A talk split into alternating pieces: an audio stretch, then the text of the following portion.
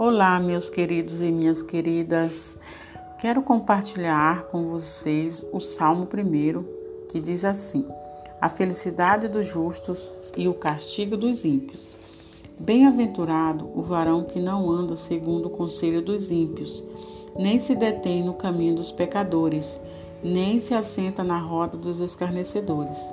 Antes tem o seu prazer na lei do Senhor, e na sua lei medita de dia e de noite pois serão como a árvore plantada junto a ribeiros de águas, a qual dá o seu fruto na estação própria, e cujas folhas não caem, e tudo quanto fizer prosperará.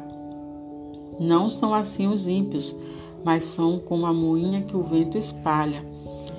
Pelo que os ímpios não subsistirão no juízo, nem os pecadores na congregação dos justos porque o Senhor conhece o caminho dos justos, mas o caminho do ímpio perecerá.